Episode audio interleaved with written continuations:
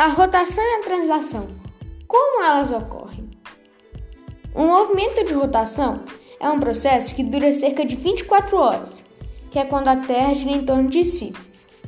Já o de translação dura cerca de 365 dias, que é quando a Terra dá uma volta inteira ao Sol.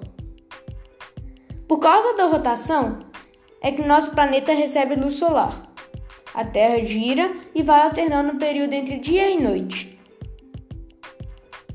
A translação é responsável por trazer as estações do ano até nós. Quando é inverno no hemisfério norte, aqui no hemisfério sul, é verão.